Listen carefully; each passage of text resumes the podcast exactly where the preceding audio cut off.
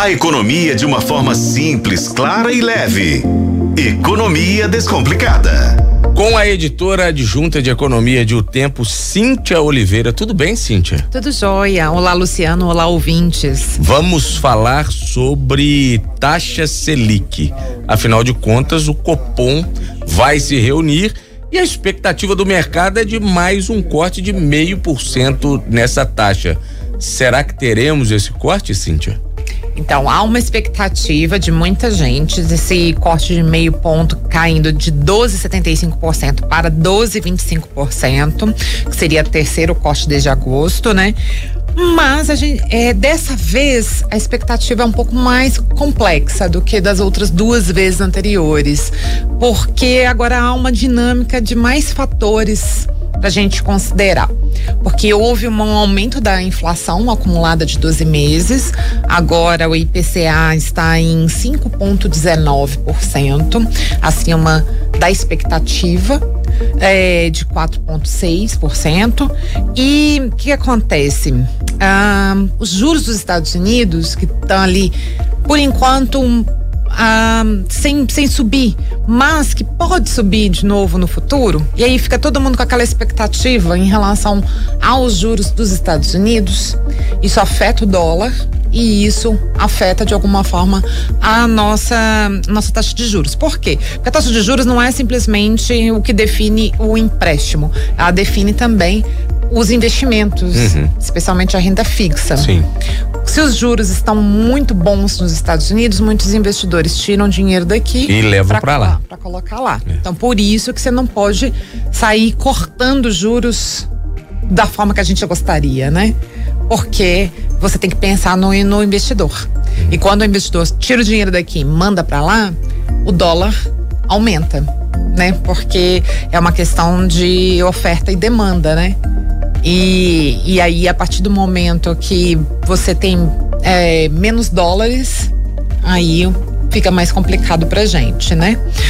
Bom, o, a guerra do Oriente Médio também pode impactar, porque a gente não sabe ainda, a incerteza mexe com, uhum. com, com, a previsão para corte de juros, né?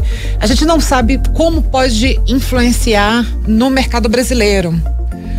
Por enquanto, não mexe em nada, porque nós não temos Israel como um grande parceiro comercial, nós não temos a Palestina como um grande parceiro comercial, mas temos parceiros no entorno. Sim. Né? Então, se afeta ali a Arábia Saudita, se afeta o Irã, se afeta o Egito, aí o Líbano, aí complica pra gente. Bom, é, e, ou então, se essa confusão toda mexe no petróleo, também mexe no nosso bolso. É, até porque a inflação ela subiu justamente impactada pelos combustíveis. Uhum. Então, o preço do petróleo impacta na nossa inflação, impacta no nosso bolso. A expectativa é de que uh, a taxa de juros termine 2023 a 11,75% e em no fim de 2024 é que ela fique 9,25%. Uhum.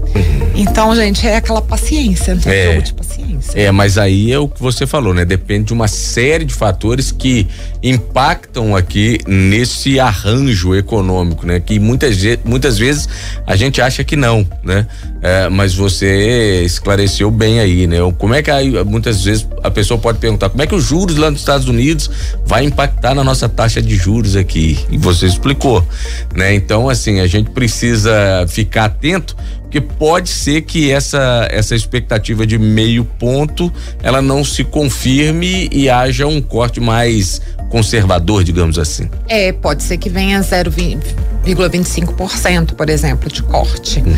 Então, já seria, daí, daí isso indicaria um certo maior conservadorismo do Banco Central, aquele conservadorismo que nós vimos ao longo de um ano, é. quando a nossa taxa ficou em 13,75 durante tanto tempo, né?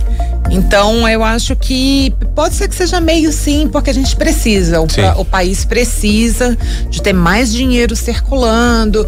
Vários projetos é, do governo foram, estão sendo bem sucedidos. O Desenrola Brasil permitiu que muita gente pudesse voltar a, a ter crédito no mercado, né?